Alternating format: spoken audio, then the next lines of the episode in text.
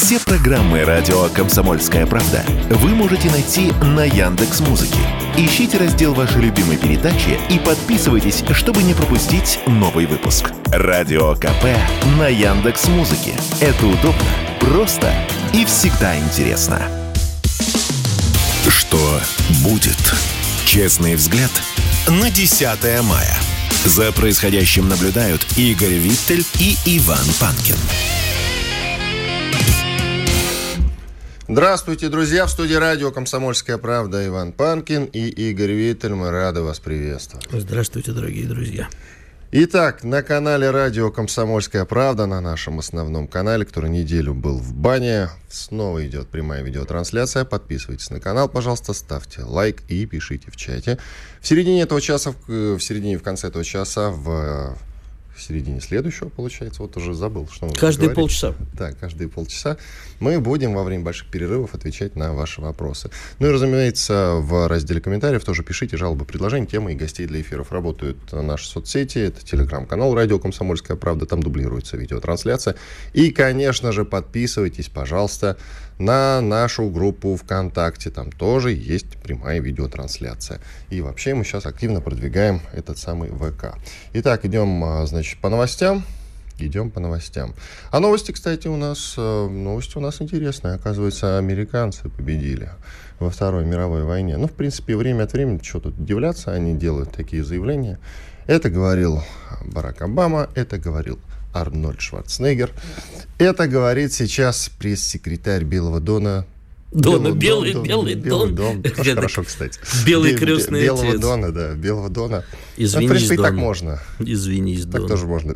Кстати, Белого Дона и Карин, Карин Жан-Пьер. Это вообще как-то, да, интересно, в общем-то, А выглядит. чего такое? Что, что за расизм? А, ну а куда же без расизма-то, да? Слушай, сам- я приехал из самого интернационального города на свете. По интернациональному Нью-Йорк, кстати, будет, поэтому это Стамбул. Поэтому в каком-то смысле ничего особенного в моих словах нет. Итак, эта замечательная дама сказала, что Америка победила во Второй мировой войне, друзья. Безапелляционно это заявила. До этого хоть какие-то нотки сомнения звучали в их словах, но теперь уже нет никакого сомнения. Ну- Американцы, оказывается, победили, и мы должны их за это благодарить. Ну, точнее, она сказала, что мы победили нацизм во Второй мировой войне. А что ты хочешь, чтобы она сейчас сказала? Вот представь себе, что 9 мая или даже 8, потому что там в Европах 8 принято отмечать, в Америке э, вообще особо не принято. Ну, короче, выходит Карин Жан-Пьер и говорит, товарищи, мы должны помнить о том, что русские победили нацизм. Ну, ты же не можешь себе представить, что в 23-м году любой, даже самый мелкий американский чиновник может себе позволить такую вольность. А говорить они могут что угодно. Проблема в том, что э, нам надо с нашей правдой чаще и чаще попадать на все трибуны, в очередной раз напомнить. Да никому не нужна, Игорь, наша правда. Тем не абсолютно. менее, это не повод перестать ее говорить, Вань. Ну, не да, повод. да, не повод. Я, кстати, э, когда листал турецкие телеканалы, наткнулся на фильм «Враг у ворот». Есть такой голливудский фильм. За 2001 год, ему очень много лет. В 2001 году вышел э, значит, боевик, который называется «Враг у ворот». И на самом деле, я сейчас начну про него рассказывать, я нынче скучаю по такому кино. Это лютая калька, друзья, на весь Советский Союз, конечно, безусловно, лютая. Ну, просто... Вот Карикатура, это- а не карикатура. Да, да нет, но это просто невероятно ужасно. Это невозможно, конечно, оценивать как кино с точки зрения исторической правдоподобности, потому что ее там нет. С другой стороны, в главных ролях Джуд Лоу, Рэйчел Вайс, Джозеф Файнс, Эд Харрис, Боб Хоскинс, Рон Перлман. Это вот я перечислил, это очень известные голливудские актеры, друзья, без преувеличения. Особенно Джуд Лоу, особенно Эд Харрис, да и Рон Перлман тоже очень известный. И вот эта вся голливудская свита играет в фильме про снайпера Зайцева. Джуд Лоу в роли снайпера Зайцева. И там, где Хрущевка посылает, Хрущев отдает приказ, посылает солдат на смерть и говорит не считаться с потерями. Хрущев. Да, Хрущев. Я просто этот фильм очень давно смотрел и вообще его уже не помню. Ты знаешь, я его пересматривал так ностальгически поплакивая. Вот так вот, серьезно. Потому что в целом, хоть, конечно, и показан полный идиотизм, а, я понимаю, что они просто у них, э, и в том числе у Карин э, Жан-Пьер, я извиняюсь за свой расизм, вместо головы, э, вместо мозгов, вернее. Одуванчик. Нет, Как у вместо агента мозгов Варламова. Нет, вместо мозгов у нее ведро с углем. Простите за выражение. И поэтому они не понимают, что они несут. И поэтому фильм сделан так, а не эдак. Но в целом, в целом, если смотреть на 2001 год и на то, как они тогда показывали наше участие во Второй мировой войне, это сильно лучше чем то, что мы видим и наблюдаем сейчас.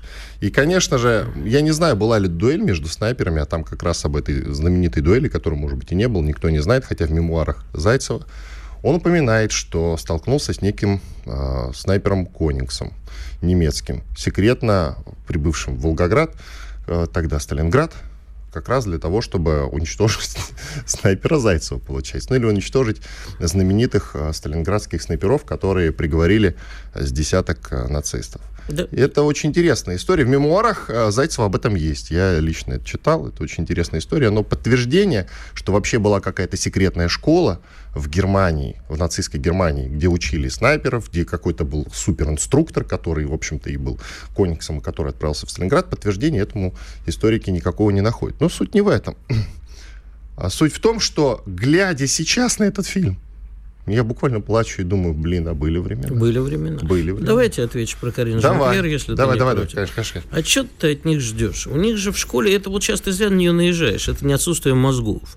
Дело в том, что, во-первых, э, Карин Жан-Пьер уже, в принципе, в силу возраста о, Москве, о войне и о России, и о Советском Союзе, тем более, ничего особо не может знать. Ну, просто поколение другое, и у нас, к сожалению, то же самое. Ты поговори э, с... Ну, вот там я вчера поговорил с ровесниками, в том числе и моих детей, и пообщался интересно, и с удивлением услышал, что мы должны 9 мая скорбеть. Любое насилие плохо, и вот такое вот, это я услышал от нескольких. Но мы и должны скорбить. Любое Ну, все-таки, насилие де- плохо. да, но давайте все-таки один день в году радоваться. Все-таки 9 мая – это праздник Победы, это наша Ну, с этой точки на- зрения, да. на- наша советская Пасха, понимаешь, это воскрешение, ад, где твое жало, и, конечно, 9 мая это не день скорби, это, конечно, день, когда мы вспоминаем всех своих умерших, погибших, и очень благодарны им за тот мир, который они нам принесли. Конечно же, об этом надо говорить.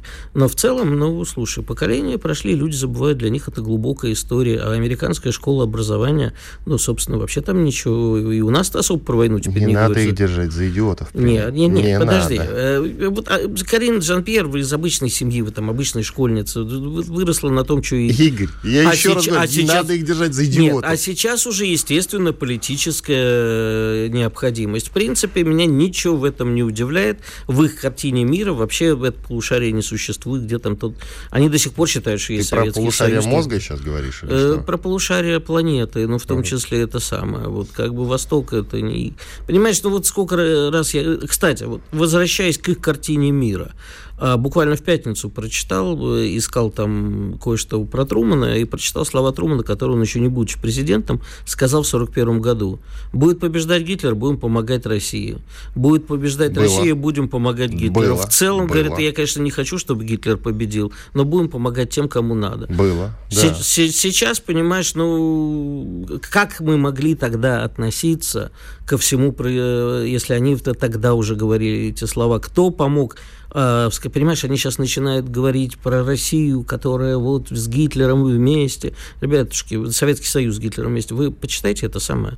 А, слова тех же ваших руководителей, что, как и вообще историю, кто и как подкармливал Гитлера, кто его натравливал на Россию. Почитайте хотя бы про Мюнхенск- про Мюнхенский сговор. Да все делали, все Нет, делали. в большей степени именно США. Европа снабжала. Ребятки, вы почитайте хотя бы это. Никто же, вы же нигде в американских учебниках. Отдельные специалисты, советологи, может, это знают.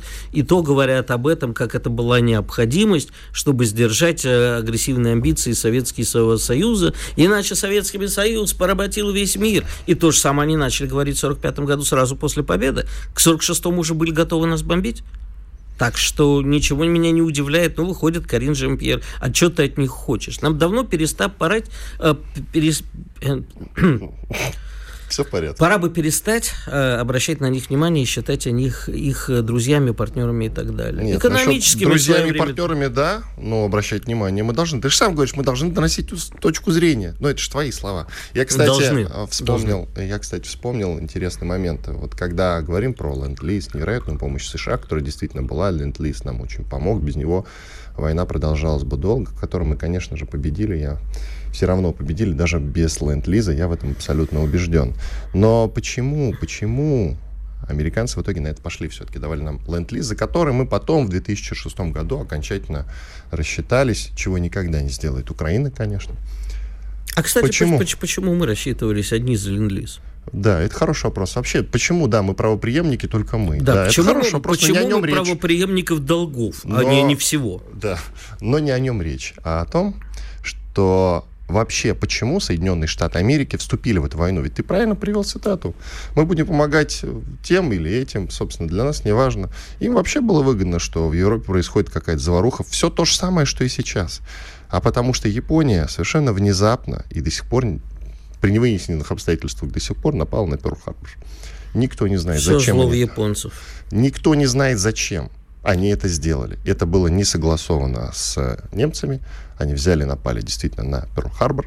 И в итоге Америка решила вступить во Вторую мировую войну, чем, конечно, нам очень помогал также японцы сами. Я думаю, что это был все-таки повод. Э, как, причин было много, повод был, да, конечно, Перл-Харбор. Ну, вот, безусловно. Но Никто до сих пор не знает. Нет ответа на То есть, если бы не японцы, Гитлер выиграл бы войну, потому что иначе бы Америка не Нет. вступила в э, Перл Он войну в Европе бы выиграл, но не с Советским да, Союзом. Да, я имею в виду войну в Европе. Да, но не с Советским Союзом. Иван Панкин, Игорь Виттель. Мы сейчас уходим на небольшой перерыв. Через две минуты вернемся и продолжим. Оставайтесь с нами. Спорткп.ру О спорте, как о жизни. Что будет? Честный взгляд на 10 мая. За происходящим наблюдают Игорь Виттель и Иван Панкин. Иван Панкин, Игорь Виттель. Мы продолжаем. К нам присоединяется Дмитрий Стешин, военный, военный корреспондент «Комсомольской правды», который сейчас находится на Донбассе. Дмитрий, привет. Доброе утро. Дим, скажи, пожалуйста, вот осмысленно, я знаю, что тебя выводили сразу после теракта, когда была попытка покушения, да покушения, что уж там попытка на Прилепина, но тогда были угу. в большей степени эмоции. Сейчас, наверное, у тебя есть какая-то ясная, более, более-менее ясная картина по произошедшему. Как ты думаешь, это все-таки какая-то группировка действует конкретно или, может быть, много? А, украинская, а может не только украинская на территории России. Вообще, какие у тебя мысли сейчас уже по прошествии нескольких дней? В течение девяти лет Минских соглашений в нашу страну целенаправленно засылалась вражеская агентура – и оседала. А, этот товарищ, который подорвал Захара, а, он же бывший ополченец, да, а пусть это никого не удивляет. У нас же война гражданская, куча народа, родственников, причем ближайших, с другой стороны линии фронта. Вот таких ополченцев обычно вербовали на пунктах перехода а, через линию фронта. Ну, они не совсем пограничные. Там всегда на каждом пункте была специальная СБУшная будка, контейнер, вот. И если человек попадал в списки, а у них были списки всех ополченцев, утечки там, из Минобороны, ДНР, отовсюду, откуда угодно. Э, такому человеку выдавали красную карточку, говорили, проследуйте э, в контейнер СБУ. У меня даже вот есть с погран перехода Гнутова в, в коллекции на память забрал несколько таких карточек. А дальше люди увозили из этих э, вагончиков в Харьков, в Киев, иногда вообще пропадали или вербовали. Вербовали, как правило, через родню. Вот, угрожая, что родне будет очень плохо. И люди вербовались. Ну, во-первых, сами идиоты. Если ты воевал, то наверное, не надо на сторону врага и ездить, думая, что прошло пять лет и все забылось. Вот. Еще один момент по э, покушению на Захара. А, на него, э, его подорвали в тот день, когда у нас с Захаром должен был выйти спектакль по э, рассказам из моей книги «Коротко и жутко». И и, и по его роману. Там плюс стихи Анечки Долгаревой Игоря Караулова. А, спектакль сорвали. Это Пермский э, Чайковский драматический театр. Труппа отказалась его играть. До сих пор юлит. Э, чиновники местные не знают, как объяснить это. А, но вчера мне я позвонили из патриархии позавчера и сказали, что очень хотят этот спектакль поставить в Якутске. А, и благочинный э, якутской епархии готов всячески поддержать. И там хороший театр. Я написал режиссеру, он говорит, а ты знаешь, а Захар мне пробил постановку в Тульском драматическом театре вот в конце июля. И я так удивился приятно. Вот, представляете, сорвали один спектакль, а получилось два. Вот пусть у нас все наши а, поражения и победы будут именно вот всегда в такой пропорции. А Захару выздоровление скорейшего, конечно. Дим, давай про контрнаступление поговорим. Тут разные заявления, ну, как обычно, кручу-верчу, обмануть хочу. Секретарь... Я без подробностей. А, да-да-да. Да, Секретарь СНБО Данилов признал отсутствие у ВСУ итогового плана контрнаступления. Он говорит, плана как такового пока еще нет, он не утвержден, ну, официальный, по которому они будут действовать, Зеленский еще не подписал. В то же время авторитетный военкор Юрий Котинок, кажется, у него фамилия с таким ударением, говорит, что контрнаступление произойдет буквально в ближайшие часы. Вчера вечером появилось это сообщение у него в телеграм-канале. У тебя по ощущениям, вот, что ты можешь сказать? Какое мнение? Наши начали активничать. Я больше не могу сказать. Вот. Наши не начали... дожидаясь. Наши да, начали... не дожидаясь. Начали, угу. начали. Ну, в общем, наши начали активно. Это, в принципе, ответ, Игорь. Э, Дмитрий, э, как э, сегодня с утра я с такой удовольствием читал про то, что вчера было много атак, но все отбили с дронами, и вчера вот средства радиоэлектронной борьбы, наконец мы услышали какие-то точные, поразившие меня, что цифры, что порядка ста с лишним дронов, иногда и больше было вчера задействовано в атаке на нас, но мы не услышали, слава богу, никаких нанесенных ударов. А, это какая-то новая история, либо просто раньше нам не рассказывали, и это происходило ежедневно. Имеется в виду Москва? Э, ну, там писали, что вообще на территории России, и в, в том числе были пресечены пуски и э, посажены на те, что были запущены с территории России и Москвы. У нас, скажем так, военная мысль, технология развивается стремительно. А, всегда во время войн так происходит. Просто вчера там общался с разведчиком, мне показал программу, с помощью которой, я ее даже название называть не буду. Ключи от этой программы там находятся где надо, просто так ее не поставить с картами, не связать с навигаторами, да. Но они по этой карте, например, а, вычисляют и а, гасят минометы. Снайпера ликвидировали с подарками из Прибалтики. Там висит репортаж на сайте КП.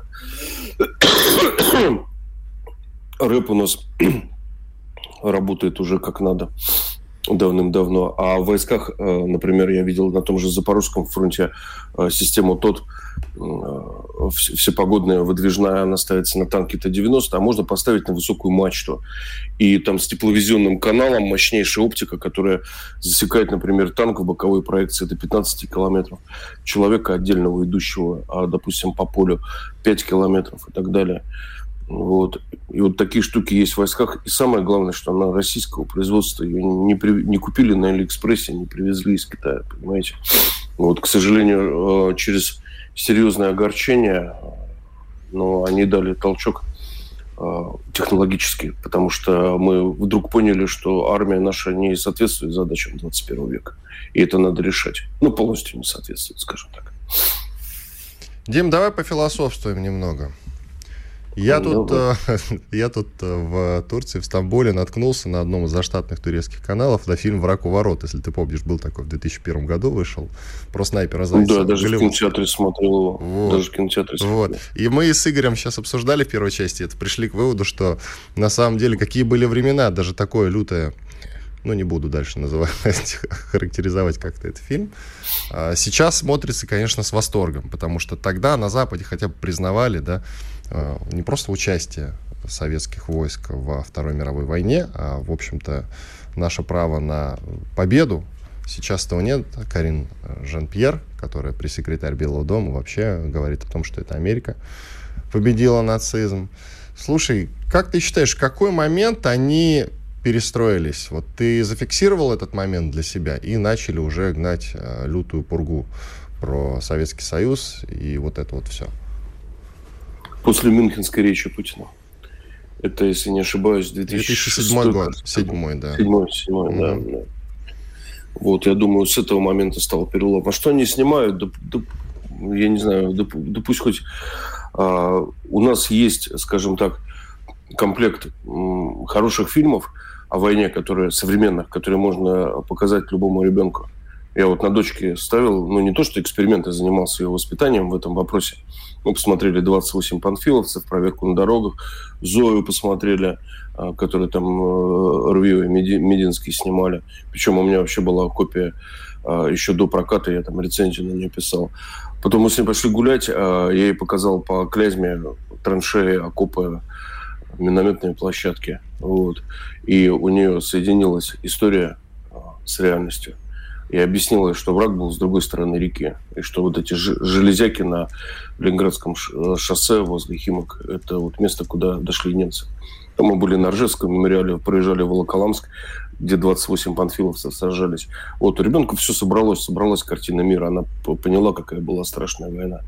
Но я вот вчера говорил там в одном из эфиров, но я считаю, что все – Возможно, именно в таком формате 9 мая мы праздновали последний раз, ушли все ветераны. Нет больше носителей устной традиции. А у нас другие идут войны, не менее кровопролитные. И эти войны дают героев, которых можно потрогать руками, там, помочь им, если что-то. Вот. А, так что страна должна, кроме технологического рывка, еще какой-то исторический, что ли, переход совершить, да, мировоззренческий. Но ты вот назвал среди прочего, фи, среди прочих фильмов «Проверку на дорогах». Это старый фильм, не новый. Алексей Старый, Герман. смотрится, да, смотрится Алексей, как сейчас. Алексей Герман, в 70-х, я даже не помню, когда он был снят. Это прям старый-старый. Да. А современных фильмов у нас немного. Ты привел 28 немного. панфиловцев, которые сняты на народные деньги. Я смотрел этот фильм. Да. Э, безусловно, среди образчиков пусть будет, конечно, хороший фильм. Но хороших а фильмов вот... всего парочка. Их немного. А вот Т-34 ребенку не зашел. Это вот где танкисты там из концлагеря выбрались на танки. Вообще просто при, при этом он безупречно снят по картинке, но вот до середины досмотрели. Вот значит, что-то... Вот и, ты знаешь, наверное, есть магическое в кинокартинах, да? Иногда цепляет с первого кадра, иногда... Это где Александр кадра... Петров играет? Нет. Ну, да, кажется, да. это, это реми, реми, ремикс старого советского фильма когда танк едет по тылам, э, Германия очень долго, вот они сбежали, угнали машину там с какого-то ремонтного завода. В общем, там магического нет в Т-34. Мы его магического не нет, нет магии, да-да-да. Да, ну вот я смотрю, Юрий Борисов тут играет, конечно, Александр Петров, весь свет, Виктор Добронравов, Ирина Страшенбаум, ну куда ж без нее. Не Спас... тр... Иру не трожь. Хорошо, все, Игорь, как скажешь. Дмитрий Стешин, военный корреспондент «Комсомольской правды». Спасибо большое за участие. Сейчас сделаем большой перерыв во время которого будем отвечать на ваши вопросы как раз в YouTube, о которых я говорил. Пишите, пожалуйста, на все сейчас ответим. И оставайтесь на радио «Комсомольская правда». Радио «Комсомольская правда». Срочно о важном. Что будет? Честный взгляд на 10 мая. За происходящим наблюдают Игорь Виттель и Иван Панкин. Иван Панкин Игорь Виттель, мы продолжаем наш эфир.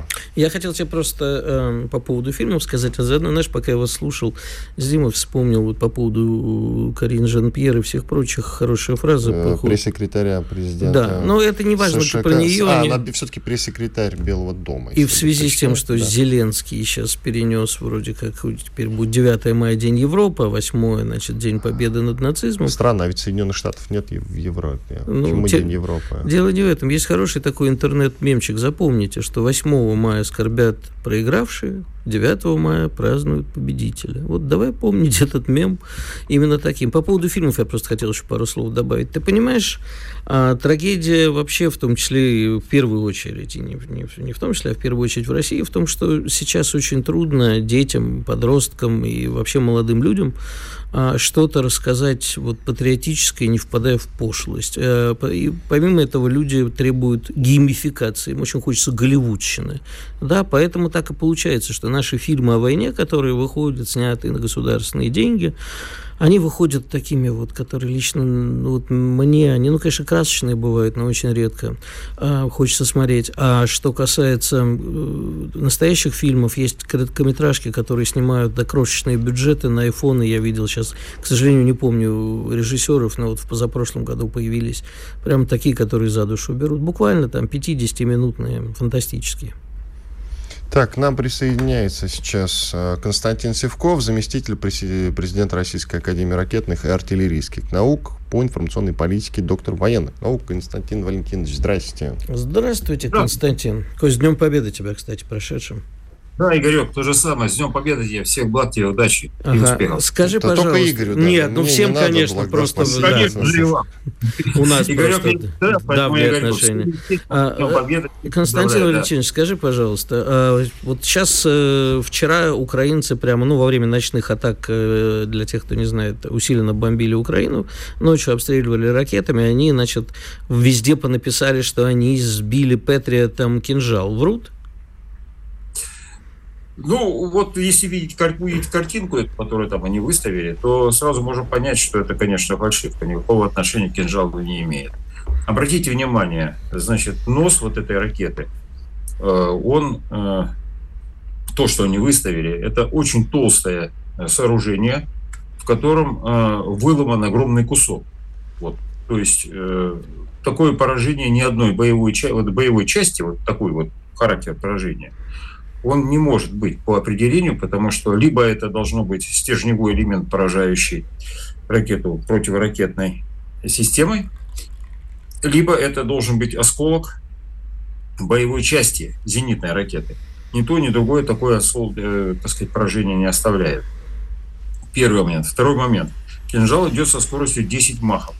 То есть э, сбит он или не сбит, вот все равно эта скорость, она не теряется. Вот, то есть э, э, боевая часть, вот как болванка, она все равно должна войти в землю очень глубоко, даже если она не взорвалась. Поэтому э, там показан, значит, э, довольно-таки практически неразрушенная вот эта вот самая носовая часть оживальная. Вот, и э, сам корпус этот, он так, ну, заглублен немножко в землю. Поэтому никакого отношения к кинжалу это не имеет. То есть все вот эти фотографии, которые выставлены, это фикция. А зачем они тогда выставляют фотографии, если военный эксперт хороший может определить? Я думаю, что это расчет на простого человека, который не понимает вот этих нюансов. Они видят, видят там, значит, они под самолетом МиГ-31 показывают вот, э, корпус вот такой вот характерный э, кинжала, показывают носов, кусок носовой части, вот, неизвестно чего вот, подчеркну, неизвестно чего.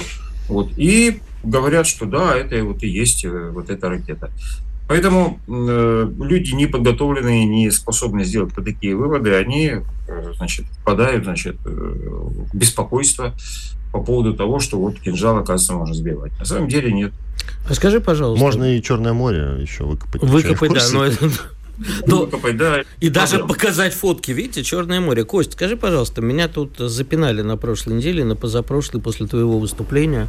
Говорят, вот твой друг Севков предлагает бомбить Венгрию и Румынию. Ты действительно предлагал их бомбить? Если да, то зачем? Это я, так, я это полный абсолютный бред. Конечно, нет. Просто речь идет о том, что если дело дойдет до того, что с территории Венгрии и Румынии, с Польшей начнут стартовать боевые самолеты, мы вспоминаем, о чем шел разговор, о возможности действия авиации, что если начнут стартовать боевые самолеты, вести воздушные бои над Украиной, то согласно международному праву эти страны, которые предоставили свою территорию, свои самолеты для ведения войны против России, становятся участниками конфликта. И в этом случае, да, мы имеем полное право, международное право, значит, наносить удары как минимум по этим аэродромам. То есть вот с этой точки зрения. Но пока они, они все прекрасно понимают эти нюансы, поэтому они не собираются предоставлять свою территорию для действий боевой авиации. А почему Венгрия-то, она же вроде бы нейтралитет пока соблюдает, Румыния-то понятно, а Венгрия тут Венгрия, Венгрия, да, она и будет такой, поэтому просто речь шла гипотетически, то есть вот если вдруг такое произойдет. Вот. Но Венгрия 100% этого не будет делать. Румыния практически тоже. Польша ну, тут вопрос очень интересный. Сейчас изо всех сил американцы пытаются Польшу втянуть в этот конфликт, потому что э, Украина явно не справляется с вопросом, ну, так сказать, нанесения России маломальского, маломальски приемлемого поражения, поэтому надо кого-то еще туда втянуть. Вот они пытаются Польшу туда кинуть, американцы. А скажи, поляки, мы вот... не очень всю прошлую неделю обсуждали. Ну, Польшу-то, считай, уже втянули, а вот э, постоянно возникает вопрос... пока еще Польшу не тянули, пока Польшу не тянули. Вот когда польская, польская армия, не наемники, а регулярная польская армия под польскими знаменами войдет э, в Западную Украину, раз, и польские самолеты и польские танки начнут бить по нашим войскам, вот тогда они втянули. Пока нет. Пока Хорошо. Нет. А, при этом мы всю прошлую неделю обсуждали Приднестровье и то, что провокацию можно ожидать там. Такой а, танкистский да, инцидент может вопрос. произойти там, и именно не с молдавскими а, войсками, а с румынскими. Ну, в, что, в принципе, уже одно и то же. Ну, я думаю, что вмешательство, э, удар по Приднестровью со стороны Молдавии, то бишь Румынии, ну, Молдавии армии нету, поэтому Румынии, вот, будет означать, что Румыния вступает в войну с Россией. Румыния пока к этому не готова и не очень к этому торопится. Поэтому этот вариант не очень приемлемый. А вот вариант, когда ВСУ ударят э, на Колбасную, где поселок Колбасный, где находятся вот эти склады рядом с ним, в двух-трех километрах от границы, это наиболее серьезная опасность, серьезная угроза для России. Любопытный момент. США подтверждают, что Украина использовала ЗРК «Патриот», чтобы сбить российскую гиперзвуковую ракету «Кинжал». Об этом сообщил пресс-секретарь Пентагона, бригадный генерал США Пэт Райдер. А вот его цитата. «Я могу подтвердить, что они сбили российскую ракету, применив систему противоракетной обороны «Патриот», сказал. Они сбили российскую ракету, говорит. Да, то есть там уже не сказано да. про «Кинжал». Да, конкретно, что они сбили, то есть мы «Кинжал», он не говорит. Но, я говорю, зрада перемога, Черное море наше, Иисус Христос.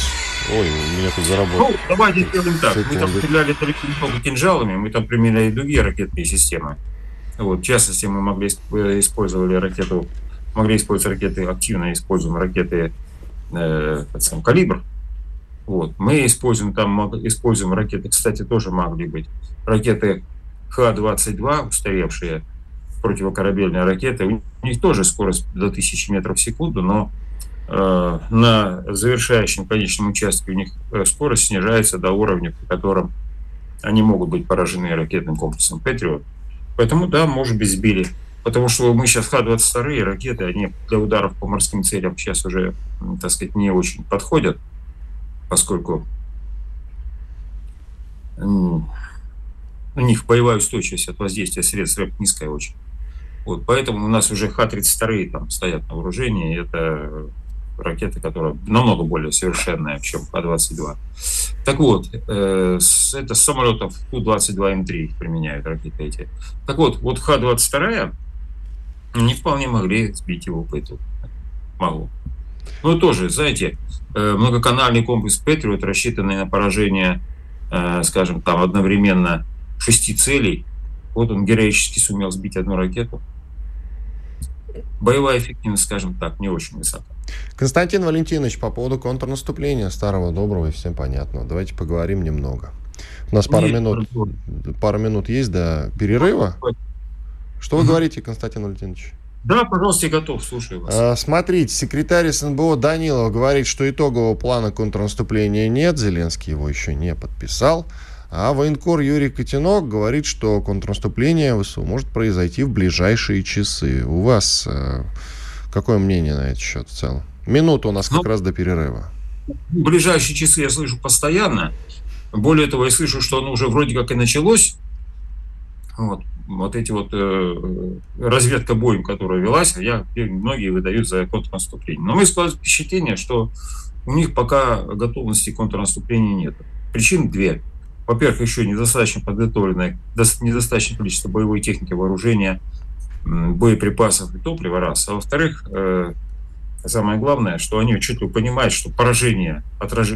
этого контрнаступления будет полным крахом.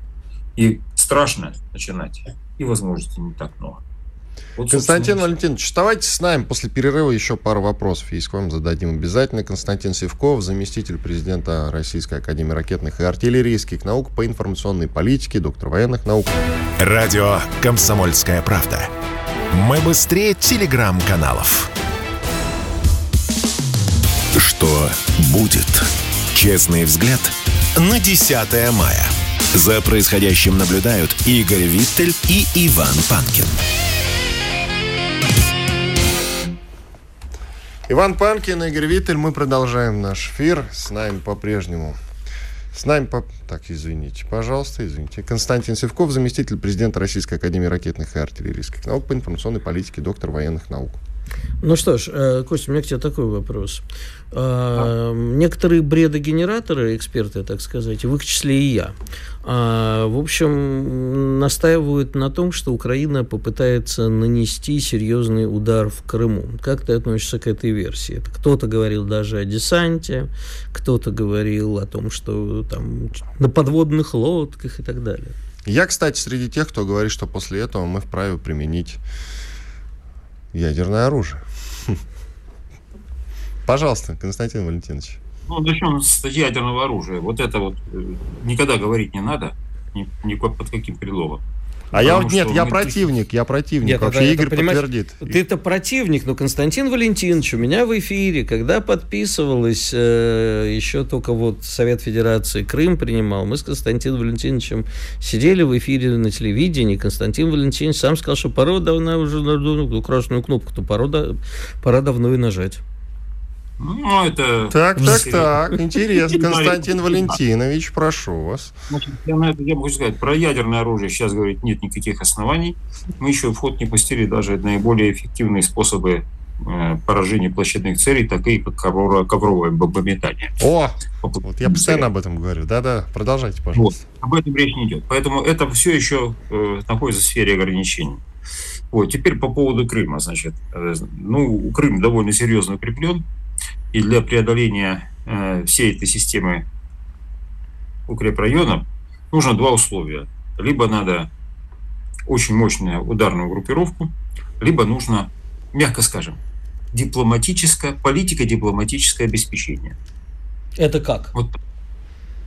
А вот как жест доброй воли, знаете? Вот. Жест доброй воли. Ну, расшифруй, расшифруй. Подожди, что ты так загадочно улыбаешься? Расскажи. Э, все прекрасно помнят, что это жест доброй воли. Вот. Я хочу напомнить, что у нас есть в нашей э, Российской Федерации мощная пятая колонна, которая может продавить жест доброй воли. Такое может быть. Без политико-дипломатического обеспечения задачу э, выхода к границам Азовского моря ВСУ не решит. Но есть более опасные направления. Первое, уже мы говорили об этом, это Приднестровье. А другое направление – это Белгород, Брянск, Курск. Вот, то есть московское направление. Вот тут, э, значит, э, на него никто не обращает внимания, пока в средствах массовой информации. Но это может быть весьма опасное направление. Вот. Э, вообще-то я хочу сказать, что говорить за несколько месяцев до начала наступления, потому что это наступление, контрнаступление, о том, что мы будем бить там в то или иное место, это заведомо обречет наступление на провал. Потому что противник подготовит систему обороны и обеспечит э, поражение наступающих войск до того, как они смогут вообще выйти в исходный район. Поэтому я полагаю, что все-таки это направление маловероятно. Здесь может быть нанесен удар, но это будет отвлекающий удар. Основной удар пойдет либо на Приднестровье, либо они попытаются ударить по собственной территории России, Э, Белгородскую, Брянскую область. Наиболее опасно. Белгород 30 километров от нашей границы. Если там противник э, заметит, что недостаточное количество сил и средств, то э, взятие нескольких населенных пунктов коренной России может привести к тому, что это подорвет рейтинг президента России, а имеет цель не российские вооруженные силы разгромить, подорвать рейтинг нашего президента и создать условия для револю... э, либерального реванша. Вот смысл всех этих мероприятий, вообще всего, что делается сейчас э, и в экономической сфере, и э, на театре военных действий на Украине. Поэтому вот это вариант направления достаточно опасный. Вот. И поэтому, если вы заметили, они бьют вот как раз на московском направлении беспилотниками, там, вот этими всеми вещами. Вот смысл всего этого мероприятия. А логика удара по Приднестровью в чем? То же самое. Дело в том, что по Приднестровью, во-первых, они получают, достигают двух целей. Первое, они прибывают, вырезают там население, имеющее российские паспорта, это с особым зверством.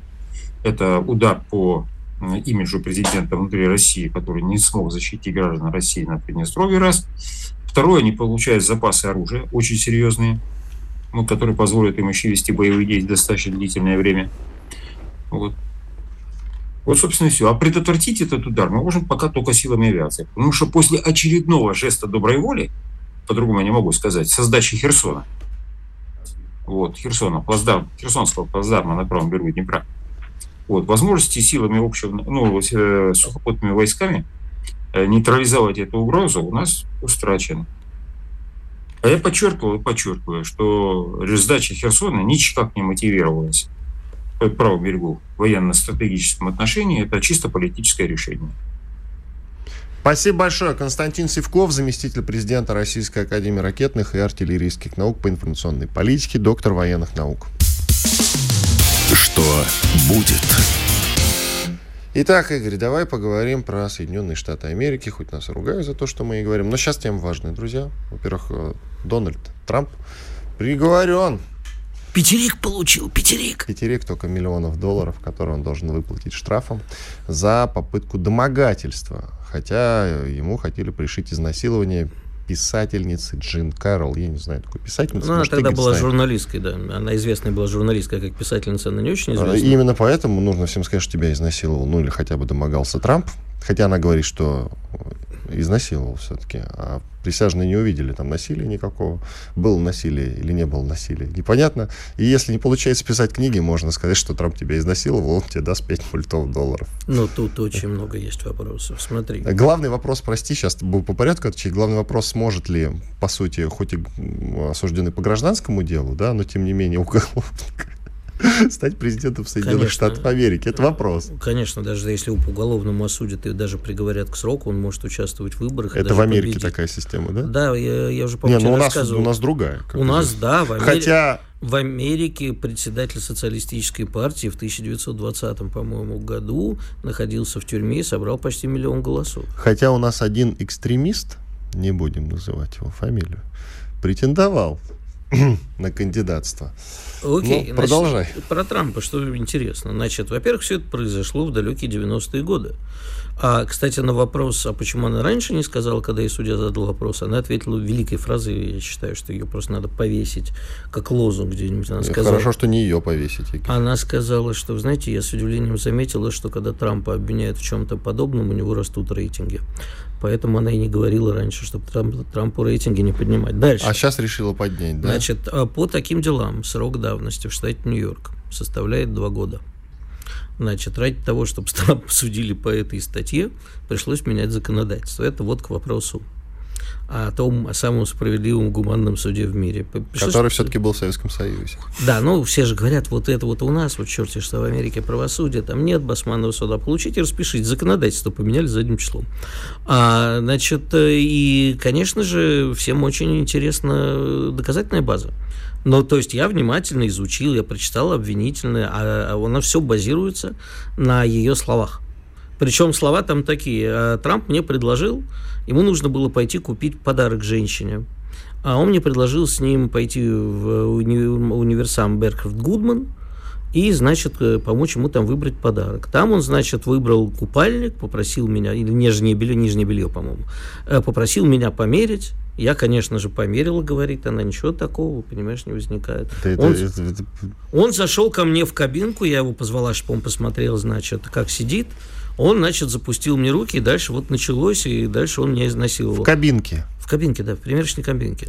Значит, там нет, насколько я, по крайней мере, не видел, может, я и не прав, показа- э, показаний продавщицы, которая видела, как Трамп, размахивая фалосом, э, догонялся за ней. Нет камер, которых тогда, судя по всему, их... Нет, они были, но не особо много. То есть не приложены такие. Так, может быть, я не... просто мне недоступны эти сведения. Но пока все, что я видел, это базируется на ее сведениях. Надо сейчас замочить Трампа, ему сейчас припомнит все. Что он, э, я не знаю, слишком нежно поцеловал, поцеловал какую-нибудь девочку, когда посещал какую-нибудь школу. Я не знаю уже, что придумают. Это не значит, что Трамп ее не изнасиловал. Я вполне верю, что мог и изнасиловать. Дедушка такой, бодрый. Подожди, это не сонный Джо. изнасиловал? Да хрен его знает Игорь, лучше. ну ты же в кабинке, Послушай, ну это же Трамп.